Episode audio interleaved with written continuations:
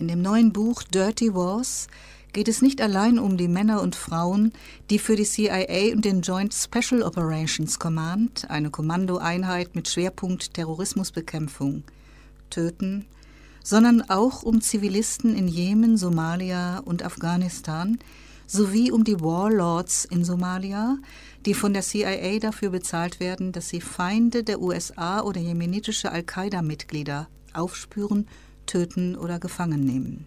Im Mittelpunkt von Dirty Wars steht die Geschichte vom Leben und Sterben des Amerikaners Anwar al-Wlaki.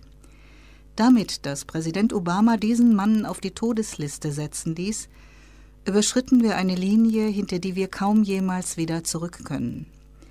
Dieser populäre demokratische Präsident, der von Beruf Jurist ist und Träger des Friedensnobelpreises, wird in die Geschichte als derjenige Präsident eingehen, der für die Verteidigung unserer nationalen Sicherheit zum Mörder wurde. Es war am 20. September 2011, als Admiral William McRaven von Präsident Obama forderte, den amerikanischen Staatsbürger Anwar al-Wlaki, der noch nie vor einem Gericht gestanden hatte und dessen Auslieferung aus Jemen nie beantragt worden war, auf die Todesliste zu setzen. Viele Amerikaner kennen al-Wlaki als den Mann, der auf YouTube junge Muslime zum Kampf gegen die USA aufruft, Major Nidal Hassan, den Amokschützen von Fort Hood, als Helden bezeichnet, für die Karikaturistin Molly Norris wegen ihrer islamfeindlichen Zeichnungen die Todesstrafe fordert und der angeblich auch hinter dem Anschlagsversuch des geisteskranken nigerianischen Unterhosenbombers stecken soll. Aber es geht hier nicht um Anwar al-Wlaki und das, was er getan oder nicht getan hat, sondern um uns als Nation. Wir definieren uns nicht dadurch, wie wir die Mächtigen, die Berühmten und die Reichen behandeln, sondern wie wir mit unseren ärmsten, geringsten und schuldig gewordenen Mitbürgern umgehen. Anwar al-Wlakis Vater war 1966 als Fulbright-Stipendiat aus Jemen in die USA gekommen, hatte dort studiert, promoviert und mit seiner jemenitischen Frau einen typisch amerikanischen Sohn großgezogen. Als der Landwirtschaftsexperte als Minister nach Jemen zurückgerufen wurde, ging sein Sohn Anwar in Sanaa mit den Kindern und Neffen des Präsidenten in die Schule. Nach seinem College-Abschluss flog er 1991 am Vorabend des Golfkriegs zum Ingenieursstudium in die USA zurück. Dieser Krieg, der gezielt eine der moderneren Gesellschaften des Nahen Ostens um Jahrhunderte zurückwerfen sollte, empörte Anwar so sehr, dass er begann, in Moscheen zu sprechen und nicht Ingenieur, sondern Imam wurde. Nach dem 11. September 2001 trat er in vielen Radio- und Fernsehsendungen als die gemäßigte Stimme der amerikanischen Muslime auf, die die Anschläge verurteilten, aber inzwischen selbst immer häufiger zur Zielscheibe bigotter Angriffe geworden waren. Weil einige der Attentäter von 9-11 gelegentlich in seinen Moscheen gebetet hatte, wurde er vom FBI unter Druck gesetzt und zur Mitarbeit aufgefordert. Nach dem Überfall auf den Irak verlässt Anwar die USA und wird mit jedem Bericht über die Gräuel von Guantanamo und Abu Ghraib radikaler und gleichzeitig auch bekannter. The book that I wrote, Dirty Wars, it tells a couple of stories. On the one hand, it tracks the men and sometimes women, but largely it's men who are doing the, the killing in these operations from the CIA and from the military's elite force called the Joint Special Operations Command. But it also tells the stories of the civilians who live in countries like Yemen or Somalia or Afghanistan who are on the other side of these operations. And you know, woven between them are stories of warlords in Somalia who are on the CIA payroll and are being paid to hunt down and kill or capture people that have been designated as enemies of the United States or people that are members of Al Qaeda in the Arabian Peninsula in Yemen. And the spine of the book, the, the real uh, story that runs up the center of it is the story of a man named Anwar al Awlaki, who I'm sure many of you have heard of.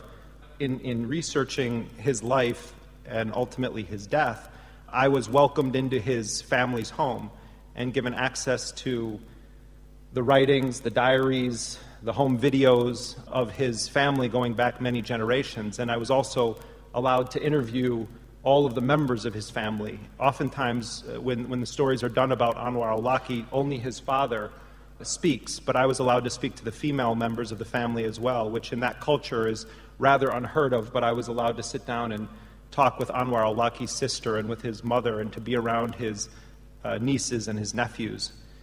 And I, I want to begin tonight discussing the story of Anwar al-Awlaki almost in reverse order because it's, it's important to understand that when Anwar al-Awlaki was targeted for assassination by President Obama, we crossed a, a line that's going to be very difficult to back up from. We have a popular Democratic president who is a constitutional lawyer by trade, who is the winner of the Nobel Peace Prize, who is going to go down in history as the man who solidified assassination as a central, acceptable, in the eyes of Washington, part of U.S. national security policy, or what's called U.S. national security policy. And on the, uh, the afternoon of September 30th, 2011, President Obama was briefed by Admiral William McRaven, who was the head of U.S. Special Operations Forces, and for a long time had been the commander and deputy commander of JSOC of the Joint Special Operations Command, a man who had spent his entire military career in the shadows conducting covert operations. He was an original member of SEAL Team 6, helped the Bush administration early on to craft their targeted killing program in the aftermath of 9 11, and then rose through the ranks and became one of the most powerful military figures in modern U.S. history. And on this day, he was briefing President Obama on this high value target that they had been hunting for more than two years. And that target was unique in that he was an American citizen. And he had not been charged with a crime, he had not been indicted. There was no request uh, from, for, for the United States to have him extradited from Yemen. And they present the president with this briefing that they have found definitively where Anwar al-Awlaki was located. And President Obama had already served as the prosecutor, the judge, and the jury in sentencing him to death, and now he was faced with a decision on whether or not to become his executioner. Anwar al-Awlaki is probably best known by most Americans as the man who appears on YouTube clips or in photographs wearing a camouflage jacket in front of a black flag, uh, calling on young Muslims to fight against the United States or to come and join the fronts of jihad in Afghanistan or Yemen or elsewhere. And maybe you've heard that he called Major Nidal Hassan, who conducted the massacre at Fort Hood, Texas, that after that happened, he called him a hero. And he called for other Muslims in the military to take that same action and shoot their fellow soldiers so that they couldn't deploy to the wars in Iraq and Afghanistan. Or maybe you know about a story that has roots here locally in Seattle when Anwar al-Awlaki named a young cartoonist named Molly Norris in an article for Inspire magazine in a list that he called the hit list and called on people to specifically go and assassinate this young woman, Molly Norris, along with other cartoonists from around the world who had drawn what I think were very clearly derogatory images of the Prophet Muhammad that I'm sure were offensive to many Muslims, but al-Awlaki said it was worthy of death and called specifically for her to be killed. Those are the things that we hear along with the, the idea that he was behind the Christmas Day bomb plot when Umar Farouk Abdul this deranged young Nigerian guy, tried to bring down a U.S. airplane over the city of Detroit in Christmas Day 2009. Uh, there's a lot of smoke around Anwar al-Awlaki. Maybe Anwar al-Awlaki was everything that every leak the White House has put out or every leak that the Pentagon has put out. Maybe he was every single thing they said about him. Maybe he was plotting to poison our water supplies. Maybe he directed Umar Farouk Abdul Muttalib to try to take down that aircraft. He certainly called for the assassination of a young woman in Seattle, Washington. It's man, and I think he did not raise his son to become the guy that we've seen in those videos, or the guy that called for Molly Norris to be killed. Molly Norris, by the way, had to go into a relocation program and move because of what happened uh, when al-Awlaki published that. Nasser al-Awlaki, Anwar al-Awlaki's father, was a Fulbright scholar who came to the United States in 1966, and he learned English in Lawrence, Kansas. And he lived with an evangelical Christian family. And he showed me his essays from when he first came to the United States and was learning English, and he wrote this incredible essay about how he was so honored to be accepted into this program and to be a student in the United States because he viewed the U.S. as this great bastion of progressivism. And he wanted to get an education in the United States and then return to his own country as an agricultural engineer to try to help address the very severe water crisis that to this day plagues Yemen. Yemen may be the first country in the world to entirely run out of water, and he wanted to dedicate his life to addressing that issue. And so he came here in 66 and ended up going to New Mexico State University, and he got several degrees and eventually earned his PhD. And while he was here, he was able to bring his young wife over, and they had a, a baby boy named Anwar. And he told me when Anwar was born in Las Cruces General Hospital that in those days you could still smoke cigars, and he handed out It's a Boy cigars to everyone in the hospital with him. And the, the family ended up moving to the Twin Cities, Minneapolis, St. Paul, and Minnesota. And Anwar went to school there, and, and there's pictures of him pointing on a globe to where Yemen is on the, on the map. And he couldn't pronounce his teacher's name in first grade. He just called her Mrs. M. And they went to Disneyland. And as far as the Awlakis were concerned, they were, it was an American story. They were immigrants. They wanted to raise their family, uh, if not in the United States, to grow up in the shadow of what they considered to be a, a society based on fundamental freedoms and, and of hope. Eventually, Nasser al-Awlaki was called back to Yemen to serve as a government minister, and he moved his young family back with him, and he ended up starting a Department of Agricultural Engineering at the University of Sana'a, and it was largely built up with money from the United States, from the U.S. Agency for International Development. And Anwar went to a, uh, a school that his father and some others had set up and it was a, a, school that was in both English and Arabic. His first language was English, and he went to school with the children of the powerful, the most powerful people in Yemen, the, the family of the U.S. backed dictator Ali Abdullah Saleh. And he ended up going to school with the children and, and nephews of the president who would go on to run Yemen's intelligence agencies and then collude with the United States government in hunting down and attempting to kill Anwar al Awlaki. He graduates from high school and comes to the United States to go to University in Colorado. And when he arrives in the United States, it was right on the eve of the 1991 Gulf War, and where, where, of course, anyone who was around at the time or remembers what happened, the, the U.S. destroyed the civilian infrastructure of one of the more modern societies in the Middle East and systematically targeted and, and, and, and took out the civilian infrastructure and rolled the clock back on Baghdad hundreds of years. And Anwar al-Awlaki was not a particularly religious guy at the time, but he was politicized, as many young people were at the time, Muslim and non-Muslim alike, by that war. And he started going to organizing meetings. And eventually he was invited by the imam at a local mosque near his university to come and give a speech. And when Anwar came to give this speech, the Imam said, You're, you are such a gifted orator, will you come back again? And he started speaking at that mosque and he started to attend services and he became more and more religious. And eventually he decided he didn't want to study engineering anymore, he wanted to study to be an Imam. And so he changed course in his life and did become an Imam. And he lived in San Diego for a while and eventually got a job as the Imam at a very large religious center in Falls Church, Virginia, the Dar al Hijra Mosque. And I remember the first time that I remember seeing Anwar al Awlaki was shortly after 9 11. He was profiled by the Washington Post. He was interviewed by NPR, uh, by Ray Suarez on Talk of the Nation. He was on the NewsHour on PBS. And he was on these shows because Anwar al Awlaki was considered a moderate imam who was making sense of the experience of so many American Muslims in the aftermath of the attack and being caught between wanting justice for what happened on 9 11 and wanting to see those who had done it brought to justice, but also fearful of the bigotry that was being unleashed and the targeting of Muslims and the rounding up of people and the vandalism and attacks on taxi drivers and businesses. And the day after September 11th, a woman had stumbled into Awlaki's mosque after being beaten with a baseball bat because she was a Muslim. And he was a man who was helping big media outlets make sense of what was happening in Muslim communities across the country. And he was a man who was essentially a media star, but he also was being harassed by the FBI, interrogated because some of the 9 11 hijackers had, on, on some occasions, attended one of his mosques in San Diego and another one in Virginia, and they were putting pressure on him to flip and become an FBI informant. And he's feeling all of the pressure that so many Muslims were feeling, but he also had this secret life where he was being pressured by the FBI, and eventually he decides to leave the United States. And he leaves the United States as the invasion of Iraq is, is mounting and it's becoming an inevitability. And then you see a shift in Anwar al Awlaki's politics.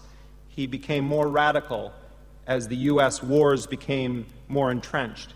As we saw the images coming out of Guantanamo and Abu Ghraib, and the Iraq invasion turned from being this myth that Paul Wolfowitz put forward that they'll welcome us with flowers and it'll pay for itself, and the, the fabricated pulling down of Saddam's statue and the false flag of victory being planted in the corpse of Iraq, and then the civil war breaking out. And Awlaki, as the U.S. wars expanded, Awlaki's radicalism deepened. And he started to gain a huge following among English speaking Muslims around the world. And he was speaking out about U.S. support for the Israeli incursions into Palestine. And he was speaking out against the threats that the U.S. was making about going into Iran or going into Syria.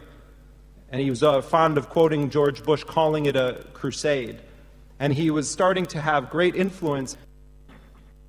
2006 wird Anwar al-Wlaki in Sanaa unter einem fadenscheinigen Vorwand festgenommen und verbringt 18 Monate im Gefängnis, davon 17 in Einzelhaft. Der Gefängnisaufenthalt hat ihn noch weiter radikalisiert.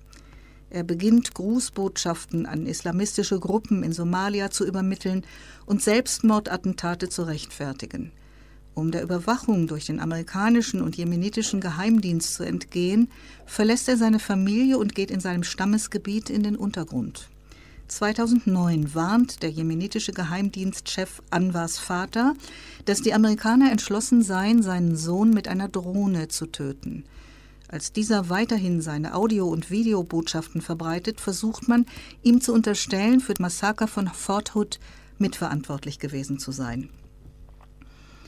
Obwohl sehr schnell klar wird, dass er mit dem Anschlag nichts zu tun hatte, ist sein Schicksal besiegelt, als er den Amok-Schützen Nidal Hassan als Helden bezeichnet und amerikanische Soldaten zu Gewaltakten aufruft. Ob er mit dem Attentatsversuch des Unterhosenbombers Umar Farouk Abdul Multalab auch nur das Geringste zu tun hatte, ist bis heute nicht erwiesen. Im Dezember 2009 erfolgt die erste von über einem Dutzend Drohnenattacken auf ihn. Einige dieser Angriffe waren geradezu filmreif. Man versuchte sogar seinen Bruder mit 5 Millionen Dollar zu ködern. Die abenteuerlichste Geschichte ist sicher jene, bei der ein ehemaliger Mitschüler den dänischen Geheimdienst und die CIA für 250.000 Dollar mit Hilfe einer Heiratsannonce auf die Spur des Gesuchten bringen wollte. Die Ehe kam zwar zustande, aber Anwar gelang es, unentdeckt zu bleiben. Als sich sein bei der Mutter und den Großeltern zurückgelassener Sohn Abdul Rahman auf die Suche nach seinem untergetauchten Vater macht, ist er gerade einmal 16 Jahre alt weil es dort bereits zahlreiche Drohnenanschläge auf seinen Vater gegeben hat, vermutet er ihn in der Provinz Shabwa. Am 30. September 2011 wird der Vater zusammen mit Samir Khan, einem Amerikaner pakistanischer Abstammung, getötet. Nicht in Shabwa, sondern nördlich der Hauptstadt Sanaa. In den USA reagiert man auf den Tod der beiden Amerikaner entweder mit Schweigen oder wie Hillary Clinton, John McCain, Diana Feinstein und viele andere Demokraten und Republikaner mit großem Jubel. Nach dem Tod des Vaters kann Abdul Rahman jedoch nicht sofort nach Sanaa zurückkehren, weil die Straßen wegen der Aufstände gegen den von den USA unterstützten Diktator Saleh gesperrt sind. Während er in einem kleinen Lokal verzweifelt auf eine Rückreisegelegenheit wartet, werden er und einer seiner Cousins von einer Drohne bis zur Unkenntlichkeit zerfetzt. Wenn man vielleicht noch nachvollziehen kann, warum die Amerikaner Anwar Avlaki getötet haben, gibt es für diesen Mord an seinem 16-jährigen, ganz und gar amerikanischen Sohn nicht die geringste Rechtfertigung.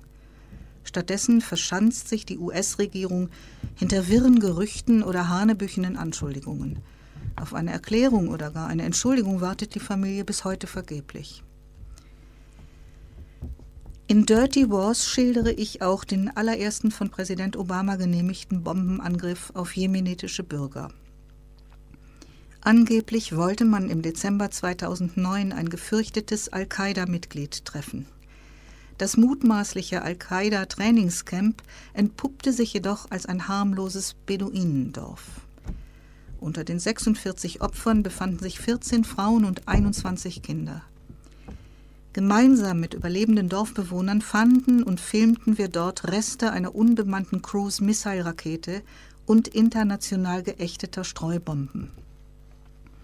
Als die jemenitische Regierung erklärte, dass sie dieses Al-Qaida-Lager zerstört habe, gratulierte Präsident Obama zu dem Erfolg und schickte umgehend den damaligen Kommandeur des Zentralkommandos der US-Streitkräfte, David Petraeus, nach Sanaa, um der jemenitischen Regierung die Cruise-Missile-Raketen zuzusagen, die sie bis dahin noch gar nicht besessen hatte. Ohne die Videoaufnahmen des tapferen jungen jemenitischen Journalisten Abdullah Haider Shaye wäre der Schwindel nie aufgeflogen. Auf Anordnung von Präsident Obama bezahlt er seine mutige Enthüllung eines politischen Skandals bis heute mit Folter und Gefängnis. Am 23. Juli 2013 wurde er aus dem Gefängnis entlassen und befindet sich seitdem in Hausarrest. In 2006 he was living with his family in Sana'a trying to figure out what to do next, just recording sermons when he was arrested on trumped up charges that he had intervened in a tribal dispute in Yemen and he gets put in prison for 18 months, 17 of them in solitary confinement. I was told by former senior Yemeni officials that when Anwar al-Awlaki was in prison, there was so much pressure for him to be released that the Yemeni government asked the people who had put him there in the first place if they could let him go. And those people were senior officials from the Bush administration. And there was a meeting in Washington between the Yemeni ambassador to the U.S one of the most powerful Saudis in the world, Bandar Bush, who's called Bandar Bush because he's so close to the Bush family, and John Negroponte, who at the time was the director of national intelligence. And Negroponte told the Yemeni official at the meeting that it was the position of the U.S. that they wanted Anwar al Awlaki to be kept in prison for four or five years, even without charge, so that young Muslims would forget about him. But eventually, the pressure was too strong on the Yemeni government, and they had to release al Awlaki. And when he came out, he published his prison writings, and, and they're fascinating. They wouldn't allow him to have many books. They gave him Shakespeare, he hated Shakespeare. They gave him uh, Dickens, and he loved Dickens. He compared figures in the U.S. government and the Yemeni government to characters like Uriah Heep and talked about the experience of Muslims as represented by some of the characters in Dickens, but he also clearly was a changed man. He was radicalized even further by that experience, and when he came out, his message was sharper than ever. And he started a blog called Imam Anwar's blog, and the internet became his mosque. And he began to celebrate the victories of Islamist movements around the world. When the Islamic Courts Union overthrew the U.S. backed warlords in Somalia, he sent salutations not only to the Islamic Courts Union, which was a Taliban like coalition in Somalia, but also to a group called Al Shabaab, which eventually would go on to pledge its allegiance to Al Qaeda. He was answering questions about whether or not suicide bombing was acceptable under the teachings of the Quran, and ultimately, in an essay entitled uh, Suicide or Martyrdom, took the side that suicide bombing was acceptable. And, and the U.S. is putting this pressure on the Yemeni government to have him uh, arrested. And, uh, and, and eventually, Anwar decides, because he's being monitored by the Yemeni, U.S. backed Yemeni counterterrorism units, to go underground. And he leaves the capital of Sana'a and he goes to his family's tribal land, which, where, where, where, it was very difficult for the Americans or the Yemeni forces to monitor him. And, and in the middle of 2009, his father was approached by the head of Yemen's intelligence service and told, if you don't put Anwar back in our prison or put him under some kind of house arrest, the Americans have told us they're going to kill him with a drone. Now, this is before anyone has alleged that al Awlaki was involved with any active terror plots, that this family was told that because of your son's sermons and his words, however offensive many of us may find them, he had already been, uh, had a, a bullseye placed on his head and, uh, and a potential assassination order against him given. And so his own father, this professor, a former, go- former government minister, travels to their province and says to his son, You have to come back to Sana'a, or the Americans are going to kill you with a drone. And at the time, remember, this is mid 2009, President Obama had already started to intensify the drone attacks on Pakistan. There had not yet been a drone bombing in Yemen, but it was a very real situation, and Anwar had talked about it on his blog. And Anwar Awlaki was so offended that his father would say this to him. He, he, he basically said, Are you an, an agent for the Americans now? I'm not going to allow them to tell me which way to position my bed. And he said, I was born free and I'll die free, and I, I, I, don't want you to ever speak to me about this again. And that was the last time that his father spoke to him. After that, Anwar left his wife and his three children with his family in Sana, and he went underground. And the for Anwar Awlaki began. And his children in Sana, there are three of them. The eldest was a boy named Abdul Rahman Awlaki, who was born in Denver, Colorado in 1995. And he was the, the sort of prize jewel of his grandparents, and they adore him and they want him to go to the United States to get a college education. And he's a normal, goofy, lanky teenager with this enormous afro that they're constantly telling him to cut. And he has pictures on his face page posing as a rapper, and he's into comic books, and he's sort of the furthest thing from who his father was. And so these kids are, are, are being raised by their grandparents. Their father is on the run. They know that the U.S. government is, has told the Yemeni government, we're going to kill him if you don't put him back in prison. And while Anwar is making these audio tapes and videotapes and moving around the hinterlands of Yemen, Nidal Hassan commits his massacre at Fort Hood.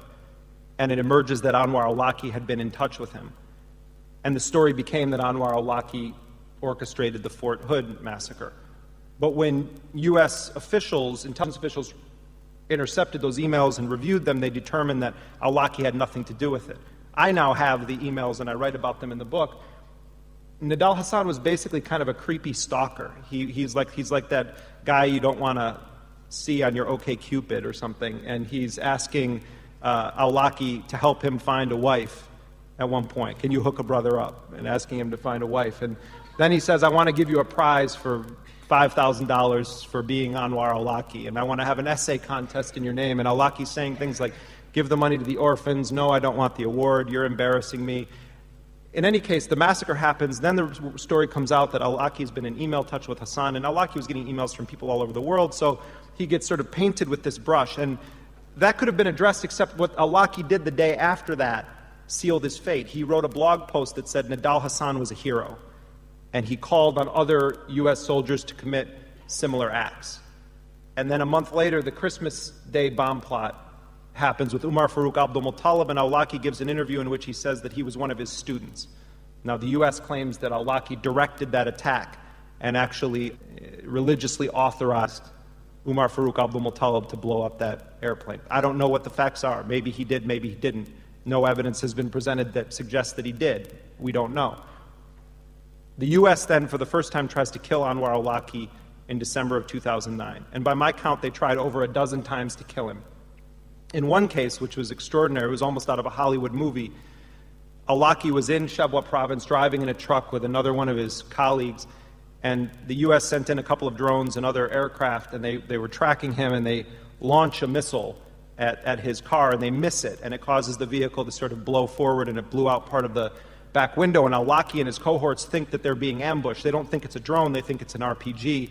And, uh, and then another missile hits and it misses the, the, the, car, but it hits nearby, and it causes this huge dust up to happen. And Awlaki calls for backup, and these two brothers, the Harad brothers, come from a nearby village and they race to the rescue. And in the smoke, the U.S. satellites were, could, could not uh, make out what was happening below, and they switch vehicles. And Awlaki gets into their Suzuki Jeep and they get into his truck and they exit in opposite ways of the smoke. And the U.S. war planners had only one missile left, so they had to choose which vehicle to target and they go for the original one. So Awlaki watched as they blew up his vehicle with these two guys in it. And he survived that strike that night. And he said uh, later in an essay 11 missiles missed their target tonight, but maybe the next one will, will hit its mark. And while this manhunt is going on, they're trying on all fronts to track him as they find him, lose him, miss him, find him, lose him, miss him. At one point, they approach Anwar Awlaki's, the CIA approaches Anwar Awlaki's youngest brother, Amar, who works for an oil company and is like a hipster, basically. He's got a goatee and he wears some cool glasses and he wears jeans and You know, he's not like his brother and barely knows his brother. He's working for an oil company. He's in Austria on business. He gets a call in his hotel room one night from a guy who says, Oh, my wife and your wife are friends. They used to work together. I have a gift for her. Come down and meet me in the lobby. He comes down the lobby. It's a guy named Chris, quote unquote, who basically says, I don't know your wife and I don't have a gift for her, but there's a $5 million bounty on your brother's head and we want you to give up his location. So they're trying that. Then, this Danish guy named Morten Storm, who also goes by Murad Storm, he was a student with al-Awlaki in Yemen when al-Awlaki was sort of first becoming radicalized. And this guy's a sort of rank opportunist. He, he, he had maintained this contact with al-Awlaki. He realizes that the CIA is going after al-Awlaki and goes to the Danish intelligence service and says, you know, I'm still in touch with Anwar al-Awlaki and I can get, you know, messages. Maybe I can help you track him. And they end up paying this guy $250,000 to work with him. And what Morten Storm does is says to al-Awlaki, um, you know, I can find you a wife to live with you underground. And, and, and, and so he's communicating in encrypted emails with al-Awlaki and he posts basically like a, a wife wanted ad on Facebook. And, and, and, and, and sort of women from around the world are, are, are replying to these messages about wanting to go live with Anwar al-Awlaki underground. And eventually, this woman named Amina, who was from Croatia and was a convert to Islam, uh, starts communicating with al-Awlaki, and they're sending videos back and forth. And they, al-Awlaki determines that he wants to uh, marry her and, and that she should come to Yemen. So Unbeknownst to both Amina and Anwar al-Awlaki, Morten Storm is working with his own intelligence service from uh, you know, the Danish intelligence service, the PET, and with the CIA. And so the CIA handlers come and meet with this guy before Amina is going to travel to Yemen to join Anwar al-Awlaki underground, and they, they give Amina luggage. She doesn't know she's working for the CIA that has these tracking devices in it. And they're thinking, okay, this is good. We're, this woman's going to go with her toiletry bags and all of this stuff that we've given her as a gift, you know, Gucci and, uh, and she's going to arrive there and it's going to lead us to Anwar al-Awlaki. So she arrives in Yemen with the CIA's luggage, and Anwar al-Awlaki's colleagues pick her up at the airport and they force her to ditch everything all of her clothes, all of the bags. And so the CIA's tracking devices are left in the airport, and, and she goes on to marry Anwar al-Awlaki, live with him underground, and they have a child together. So it's the CIA's dating service for Anwar al-Awlaki, and they help find him a wife. So he's living happily with his CIA facilitated wife. You know, I'm, I'm sure he wasn't happy, but he's, on, he's underground and he's on the run. A number of times they almost kill him. While he's underground, his son, Abdul Rahman, is coming of age and is reading about his father and is seeing the news reports that the most powerful nation in the world is uh, hunting his father, and he sees him being compared to Osama bin Laden. And, and bin Laden has, has just been killed. Al-Awlaki has just narrowly escaped the 11th or 12th drone strike uh, attempt on him. And, and the kid, this 16 year old Abdul Rahman, decides he wants to find his father. So he, very early one morning, before morning prayers, gets up and he sneaks into his mom's bedroom and he takes the equivalent of $40 uh, in Yemeni riyals from her purse and he leaves her a small note that basically says, I'm sorry that I stole this money, I'll pay you back. I miss my father and I, I want to go and find him. And he packs a small bag and he leaves the family out the family's kitchen window and he goes to the bus station in Bab el Yemen in the old city in Sana'a, and he gets on a bus to go to where he thinks his father is, Shebwa, where the scene of repeated drone strikes against his dad. And he, he runs away from home and he goes there. And his plan, I think, was to try to figure out if somebody somewhere knows where his dad is. So he goes to the place where he knows that they're trying to kill him. Well, the family, the grandparents are beside themselves. They can't believe it. They're trying to reach him. He won't answer. He won't come to the phone when they call the relatives there. The relatives say he's okay. And while he's there, his father gets killed in this drone strike on September 30th, 2011, nowhere near where the kid is, nowhere near Shebwa. He's killed in the north of Yemen. And he was killed with another American named Samir Khan, who's a Pakistani American widely believed to have been the editor in chief of Inspire magazine, the magazine of Al Qaeda in the Arabian Peninsula. And so these two are killed. And in Washington, the reaction sort of fell into one of two camps either silence or enthusiastic support. Hillary Clinton praised it, John McCain praised it, Dianne Feinstein praised it, Lindsey Graham praised it. One congressman said, well, if Samir Khan wasn't on the target list, it was a bonus, it was a twofer. You know, we killed these two American citizens, neither of whom had been charged with a crime. And so these guys are killed. The, the son has run away from home and is in Shebwa province, and his grandmother calls him and says, Abdul Rahman, it's finished. Your father is dead. You have to come home. And he said, Yeah, I'll, I'll come home as soon as I can, but the roads are blocked. It, at the time, it was the, the what's called the Arab Spring. These uprisings against these U.S. backed dictatorships were happening. And in Yemen, there was a rebellion against the regime of Ali Abdullah Saleh. And he was in a part of the country where there was a tremendous amount of fighting, and the roads were blockaded. So he had to wait until it calmed down so that he could get back safely. And so he was staying with his relatives. And his father had just been killed, and he was despondent, and they, his relatives were encouraging him to go out. And so one night he goes out with his 17 year old cousin Ahmed and some other young people from their tribe, and they're sitting having dinner in a makeshift sort of outdoor restaurant when a drone appears above them and launches a missile and blows these kids to pieces. And on October 15th, the day after, Nasser al Awlaki, his grandfather, receives this call, finding out that just two weeks after his son was killed, that his eldest grandson had been killed in a drone strike, and they said that they couldn't identify all of the bodies of the young people because the drone blew them to pieces. But they found a part of Abdul Rahman's head, and they knew it was him because of his huge head of hair, because it was very unusual in that culture to have that kind of hairstyle, and, and they buried them all in one grave. And after Abdul Rahman al-Awlaki, 16 year old U.S. citizen, born in Denver, Colorado, was killed, there was no explanation as to why. It seemed to me, and I'm sure it seems to plenty of you, an almost impossible coincidence. You, know, you can understand, and the Awlaki family understands why the United States wanted to kill Anwar. They didn't support it. They think that the U.S. exaggerated his role within Al Qaeda, but they understood why the U.S. wanted him dead. But to them, the killing of their 16 year old grandson, who hadn't seen his father in years, who was a hip hop music and comic books and was a quiet, lanky, goofy, wonderful older brother to his younger siblings, and I saw endless home videos of this kid. No way on earth that that kid was involved with anything vaguely resembling Al Qaeda or terrorism or anything of the sort.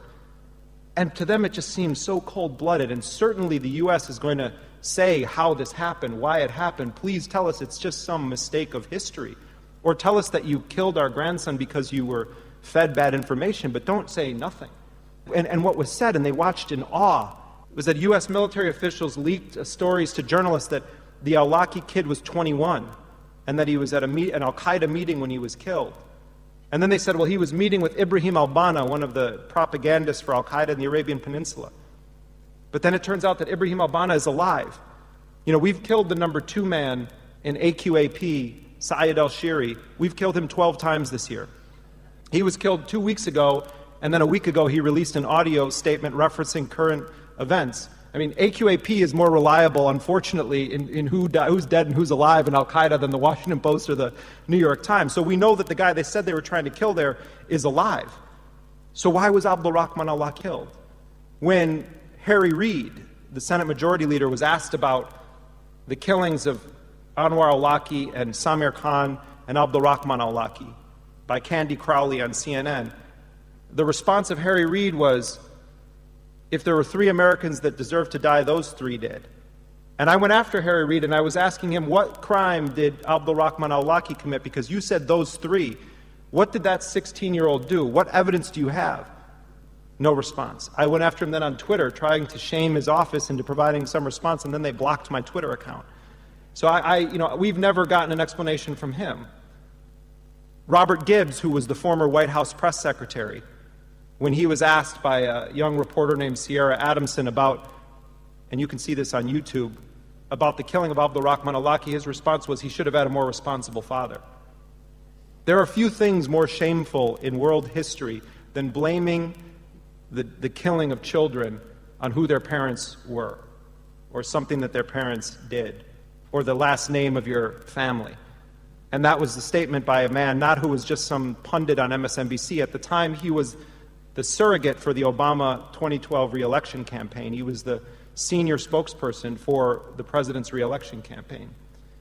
And so I, I, I, have pressed on this with a handful of other journalists, and no one has ever presented a public shred of evidence or explanation as to why that kid was killed.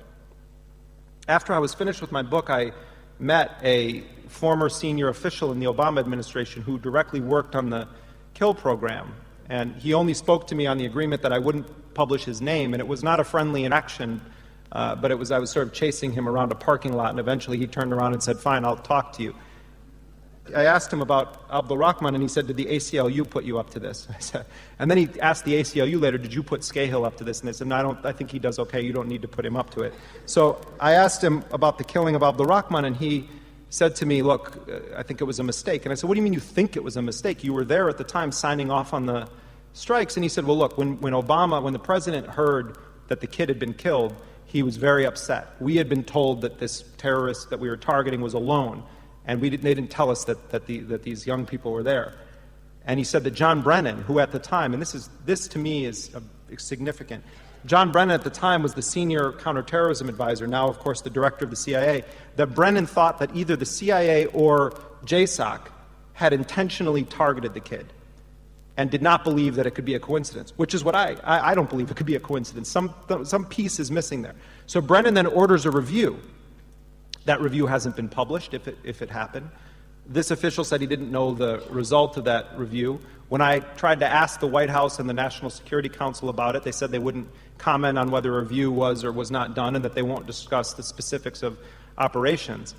But then this official assured me that all is actually well. It was just a mistake. He was collateral damage. We were trying to get a guy nearby, and it's just a mistake. Though he's just asking me to accept that on faith, and I don't, that's not how journalism works.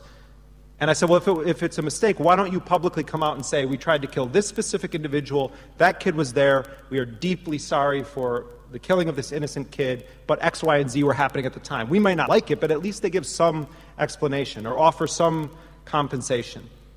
And he said, Look, we had just killed three U.S. citizens in a two week period, two of whom weren't even targets Samir Khan and Abdul Rahman Awlaki. It doesn't look good. It was embarrassing. So, the, the, the reason why there's never been a public explanation for why this 16 year old kid was killed in a drone strike by the commander in chief of his own government is because it, was, it would have been too embarrassing to offer up an explanation. Now, I firmly believe that whether you're an American or a non American bears no relevance at all to our discussions on a moral level. The death of a Pakistani 16 year old who doesn't even know the United States exists, his life is worth just as much as the life of a 16 year old who goes to a nice high school here in Seattle. No difference between the two of them. But there are issues about the targeting of American citizens that cut to the core of who we are as a society. Überall auf der Welt hat man als Whistleblower schlechte Karten. Egal, ob man über illegale Abhörmethoden oder über Drohnenangriffe berichtet, die Regierung nur allzu gern bösen Diktatoren in die Schuhe geschoben hätte. Doch die Obama-Regierung geht gegen Whistleblower gnadenloser vor als jede andere ihrer Vorgängerinnen. So wurde auch der ehemalige CIA-Beamte John Kiriakou, der Journalisten über das geheime US-Folterprogramm außerhalb der USA informierte, zu einer langen Haftstrafe verurteilt, während der Erfinder dieser geheimen Foltergefängnisse, José Rodriguez, zum Medienstar wurde und als freier Mann viel Geld mit Büchern verdient, in denen er die Vorzüge von Folter preist. Beides sagt eine Menge über den Zustand unserer Gesellschaft aus. Bei meinen Recherchen für Dirty Wars sprach ich in Somalia auch mit Menschen, die in den Gefängniskellern der somalischen Sicherheitsbehörde gefoltert worden waren. Angeblich hat Präsident Obama ja die geheimen Gefängnisse außerhalb der USA geschlossen und das Foltern beendet. Aber in Wahrheit foltern nun somalische Schläger in unserem Auftrag Menschen, die aus anderen Ländern in diesen Gulag verschleppt worden sind. Die Somalier foltern und unsere Leute sehen zu. Wir müssen uns auch im Klaren darüber sein, dass mit jedem einzelnen unserer Signature Strikes, des blindwütigen Tötens auf Verdacht, weltweit die Zahl unserer Feinde wächst. Faria al-Muslim, ein junger Jemenit, bestätigte vor dem US-Senat, dass eine einzige Drohne mehr Schaden anrichtet als Al-Qaida in zehn Jahren. Sein ganzes Dorf war nach einem Drohnenangriff zu Al-Qaida übergelaufen. Das, was wir ihren Familien angetan haben, hat den Feind ihres Feindes zum Freund gemacht. Ich befürchte, dass wir für unser Vorgehen noch einen sehr hohen Preis bezahlen werden, sei es mit einem Bombenanschlag auf eine U-Bahn, dem Abschuss eines Flugzeugs oder mit der Entführung von Touristen. Ich bin grundsätzlich gegen jede Art von Drohnenangriffen, weil sie weder taktische noch moralische Vorteile haben. Drohnen machen den Krieg nicht smart und sauber. Im Gegenteil. Unzählige unschuldige Menschen wurden umgebracht, Frauen und Kinder in Fetzen gerissen. Warum lassen wir vor weiteren Drohnenangriffen nicht erst einmal feststellen, wen wir bisher schon in Pakistan und Jemen getötet haben und weshalb? Denn in unser aller Namen wurden Menschen getötet, deren Namen man nicht kennt und von denen man nicht weiß, was sie verbrochen haben oder ob sie überhaupt etwas verbrochen haben.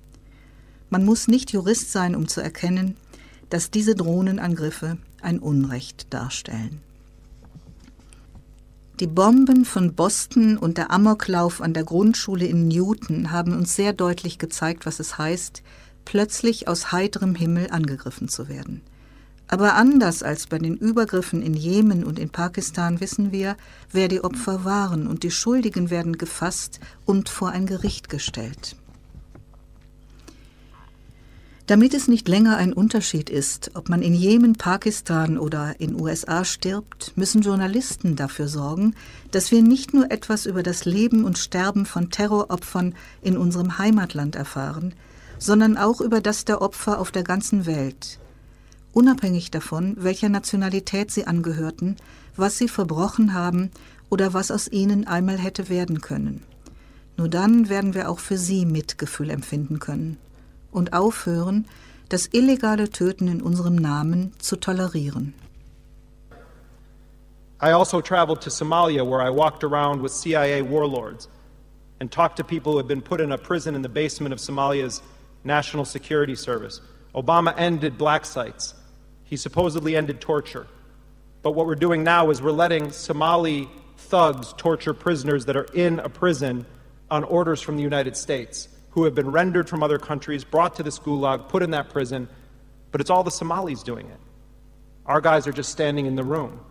What's the difference between operating a black site in Poland and having the CIA doing the torture and operating a proxy detention center in Somalia that's technically run by Somalis, but you're there directing their every move? It's just torture by puppet.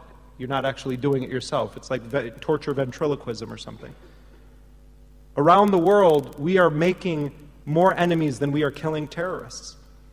When, when you engage in a policy, as we do, called signature strikes, which is a grotesque form of pre crime, when you categorize people in Yemen or Pakistan as terrorists, but you don't know their identities, you categorize them as terrorists because they're military age males and they're in a certain region. And someone in their group has been on the phone with someone else who we believe to be a terrorist and you preemptively say, well, those guys must be up to no good or they will be someday, and so they're legitimate targets. That's what the policy is right now in certain areas of Pakistan and certain areas of Yemen. My friend Fareya al Muslimi, who is a young Yemeni guy who testified in front of the U.S. Senate, said that the United States achieved in one drone strike what Al Qaeda has been trying to do for a decade. They turned his village against America and put them on the side of Al Qaeda. I can't tell you how many times I heard people whose communities had been targeted in raids or strikes say, when that happened, I want to put on a suicide vest and blow myself up among the Americans. Or I've hated Al Qaeda my whole life, but the enemy of my enemy has become my friend because of what you did to my family. We are going to pay a price for this down the line. It may come in the form of a bombing of a subway, or the downing of an airliner, or the kidnapping of American tourists abroad, but we will pay for it in some form or another if we don't wake up and understand the impact of our actions. I'm against drone strikes, period. I, I, I don't think they're effective on a tactical level, and I don't think that they're uh, worth it on a moral level at all. But I also think that there is a reason for people, even if you think this is a smarter, cleaner way of waging war, which I assure you it's not, but even if you believe that, it's gotten so out of control at this point with the number of innocent people that have been killed that there should be a moratorium on drone strikes so that we know who has been killed. Let's, let's bring it to the front. Let's know the names of the people in Pakistan that we've killed, the names of the people in Yemen that we've killed, and even, if, even though they're dead now, let's go back and, and see what evidence was there to suggest that those 14 women and 21 children who were killed, shredded into meat in Al Majla, Yemen, on December 17, 2009, What crime did the six year old girl commit against the United States so that her arm was a half a mile away from her head when they found her body? What crime did she commit? Because this cuts to the heart of who we are as a society. It's being done in all of our names. And whether you support the drone strikes as a smarter way of war or you're against them because you think they're immoral, you have to be against the targeting of people whose identity we don't know, evidence against whom we don't possess, the names of which we don't know. You have to say that is not right on a moral level. And I, I would, I'm not a lawyer, but I would venture to guess that it's probably illegal too. It's long past due that we had that discussion in this country. Look at how we were gripped by fear when the Boston bombing happened. They shut the whole city down in a curfew, paralyzed nation in, in many ways. Frightened, we respond to fear the calls for the Tsarnaev kid to be treated as an enemy combatant.